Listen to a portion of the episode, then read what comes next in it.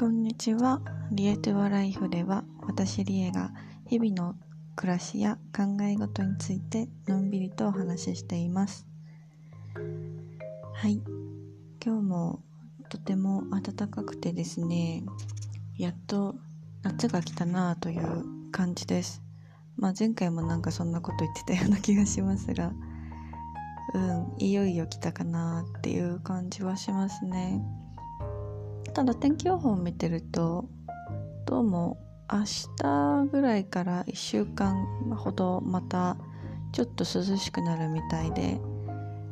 だいたい10度ちょっと10度前後ぐらいを行き来するみたいです。でもそれが終わればまた最高気温が20度ぐらいの日々が始まりそうな感じがします。今は少し風が強くて最近すごく多いのがゲリラ豪雨みたいな感じで午後とか朝もかな突然わーって雨が降ったりするんですよね。まあリトアニアでリトアニア語でリエトゥバって言うんですけど L から始まるリエリアが雨っていう意味らしいんですよね。だから雨の国って呼ばれてるほどまあもともと雨の多い国ではあります。そうだからあの私のポッドキャストの名前も自分の名前とリトアニア語のリトアニアリエトゥバをかけてリエトゥバライフになってるんですね。まあこれはちょっとした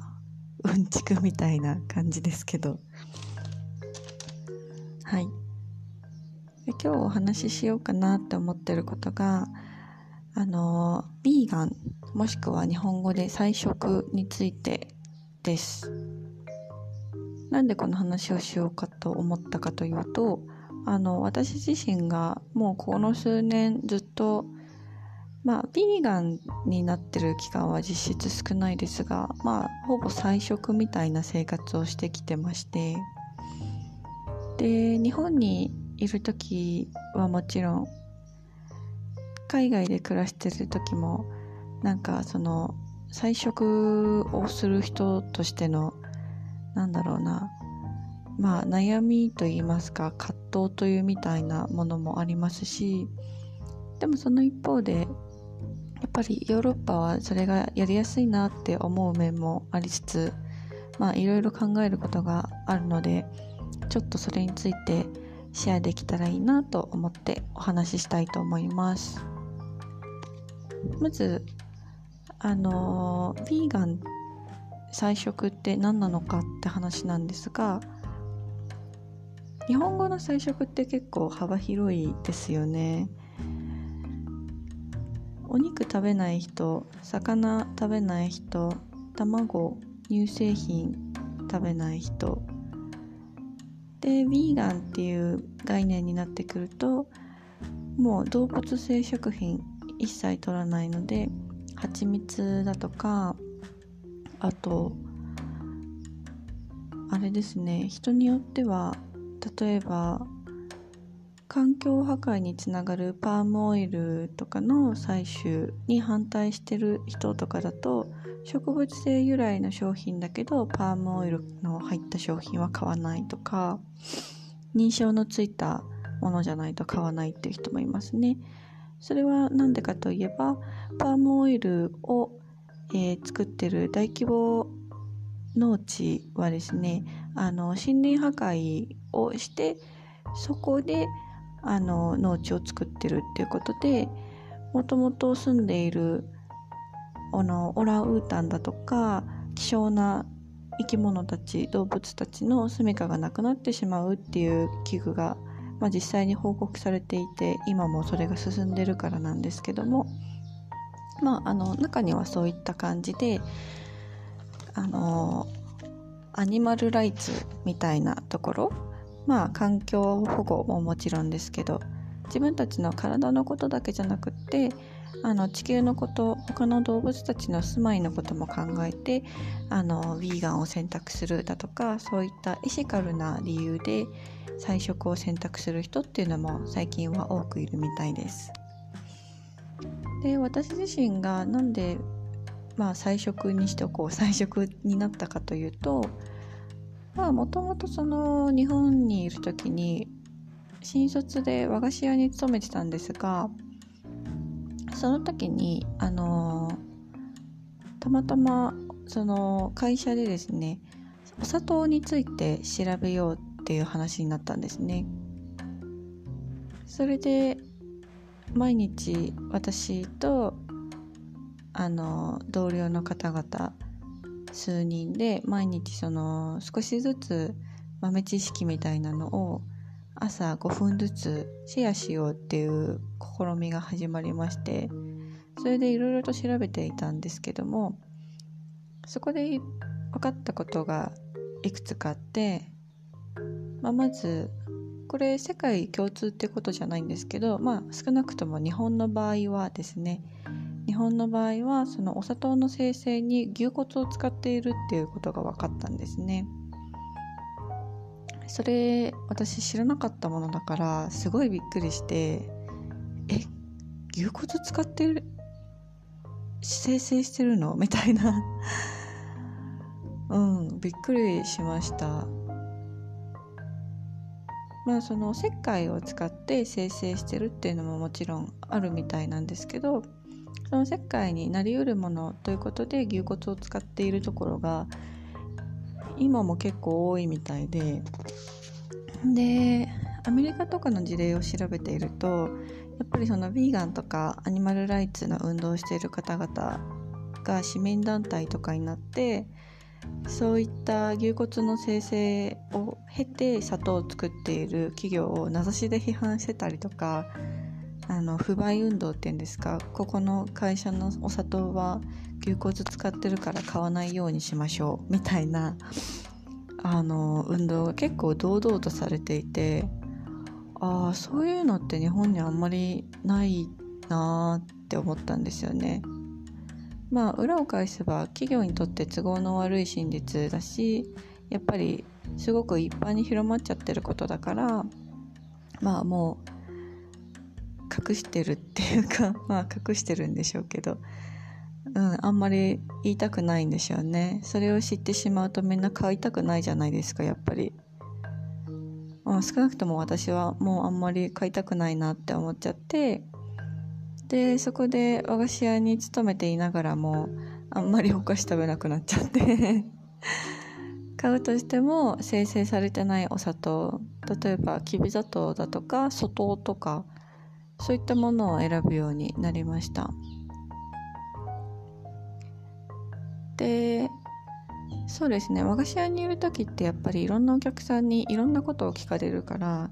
例えば放射線どうなってますかとかその製品の中にどれぐらい添加物が入ってますかとかこれはグルテンフリーですかとかヴィーガン対応ですかとかアレルギー対応ですかとかすごくいろいろなことを聞かれるんですね。でそのために知らないことだらけの私はたくさん調べたりして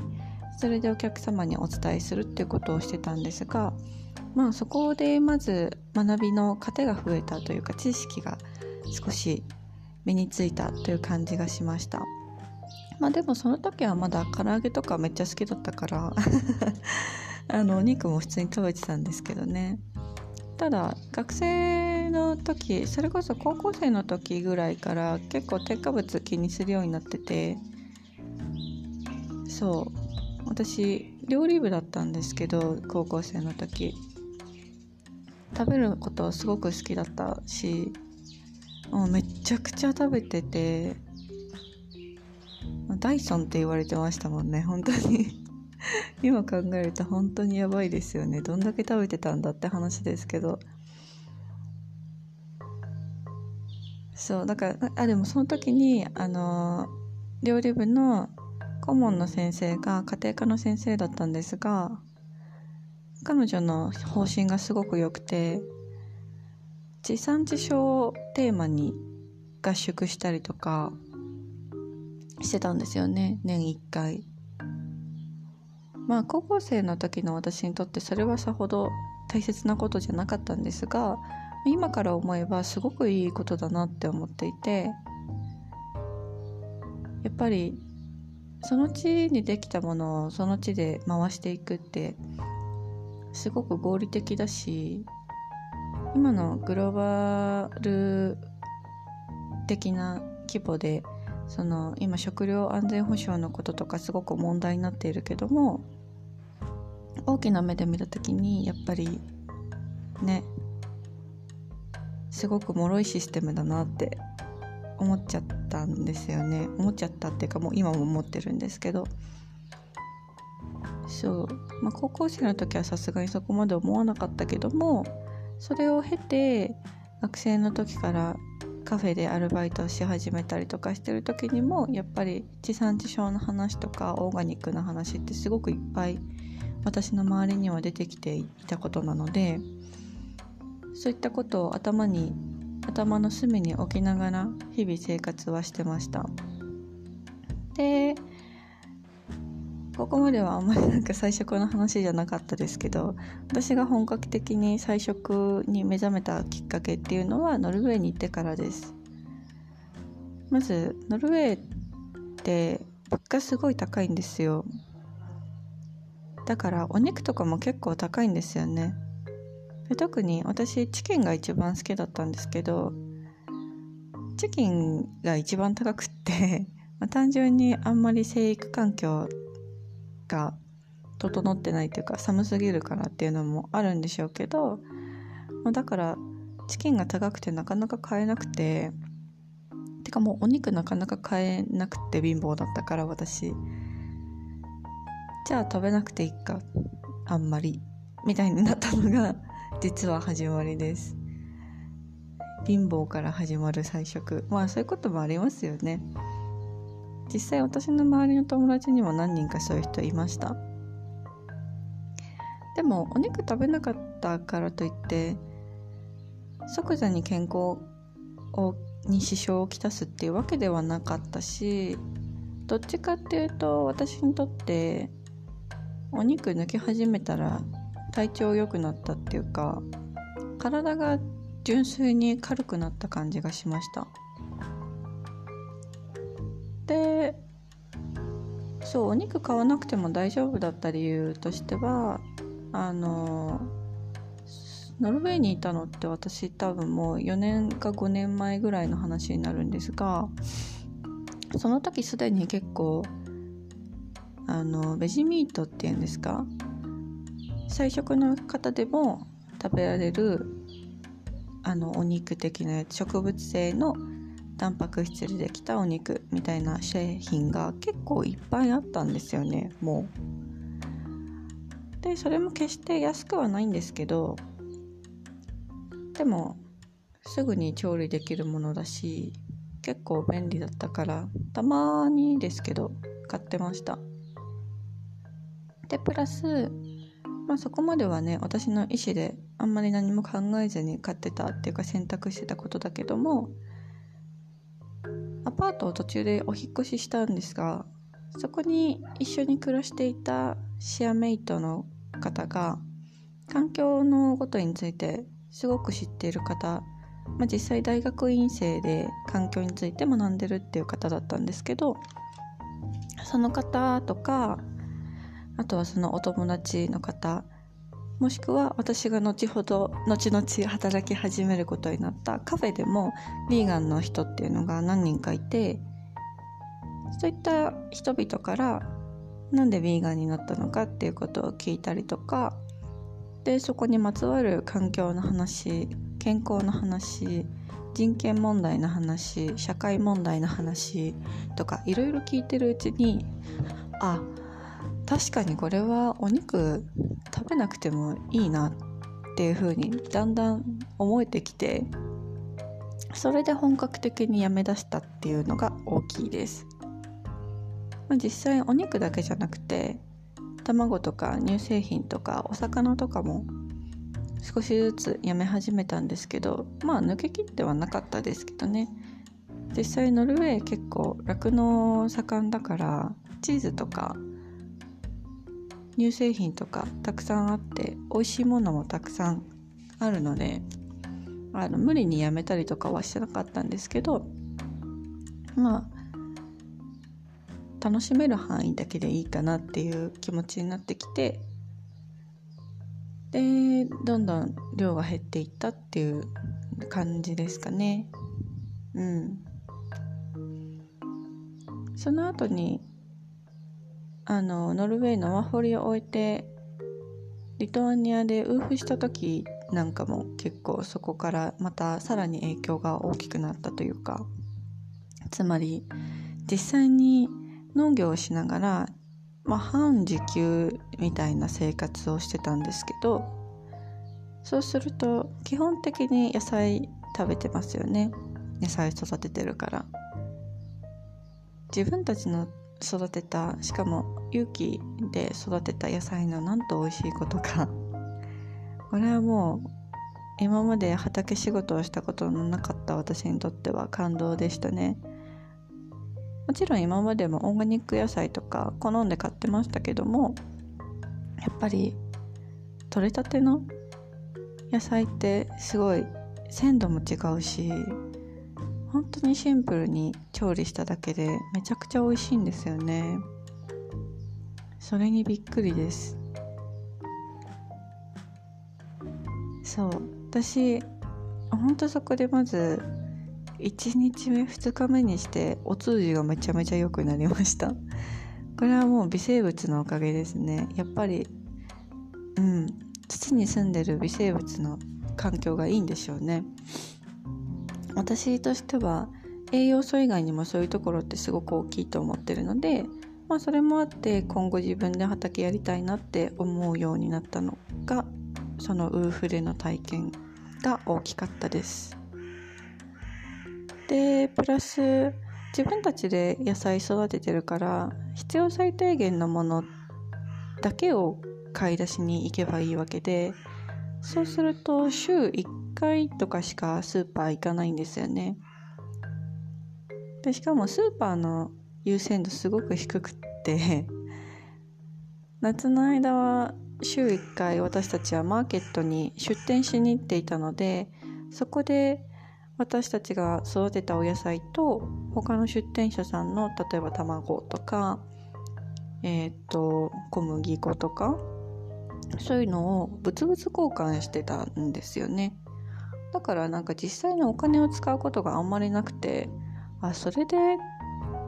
回るんだ。なんかそれ菜食以外の観点になっちゃいますけど思ってびっくりしたっていうところがありますよね。うん。だからそこで肉を交換するっていうこともなかったし魚もなかったな。まあそれはホストの好みもあったかもしれないんですがまあなんか実際なくても全然元気だったっていうかそういう状態の時が一番元気だったなって思います。日本に帰った後も1年ぐらいその千葉の、えー、エコビレッジみたいなところで1年間過ごしたんですけどそこでもそこはまあ勇気っていうかほぼ自然栽培みたいな感じですよね。意図的に肥料を入れたりすることもない畑と田んぼを持ってたんですがそこで生活してる時はそれこそ基本ビーガンですね。ただそのいわゆる西洋のビーガンっていうよりはマクロビオティックっていう玄米菜食を中心とした生活をしていたのでもっとなんか日本食っぽい感じって言って伝わるのかわからないですがうん、ちょっといわゆる西洋のヴィーガンとはまた違う感じだったんですけどだから自分たちでそれこそほとんど自給しながら米大豆麦は絶対自給。でそこから調味料を味噌醤油とか作ったりしててでもちろん毎日お米は自分たちの作った玄米っていう生活をしてました。がその時は本当にあんなに元気になれるんだって思うぐらいまあ体を動かしたりとかねしてたっていうのもあるかもしれないんですけどまあそういう暮らし全体を含めても一番健康的生き生きしてたっていう気がします。うん、だから自分たちで食料を自給して足りない分は地域の中で回してっていうのが一番いいんだろうなって思ったしもしその循環の中に例えば鶏の卵をいただくとかで最後に鶏を締める機会があるとかもしくは牛とか羊とか買ってちょっと落ちていただくみたいな循環の中にある消費だったら私はそれでもいいなって思うんですけど、まあ、頻度も少ないしね食べる。でもそうじゃないいわゆる現代農業現代家畜業の中に組み込まれている動物性食品っていうのはもうなるべく口にしたくないなって思っているのが今の現状というか私の思いです。そうは言ってもですね今私が働いている飲食店ではゴリゴリにお肉も卵も牛乳も入っている食べ物を出していまして私はここで働くこと自体正直すごく悩んだんですけどまあでもリトアニアに少し長く住んでみたいっていう思いが勝ったのとまあやってみてから考えるのでもいいかなって思ったのと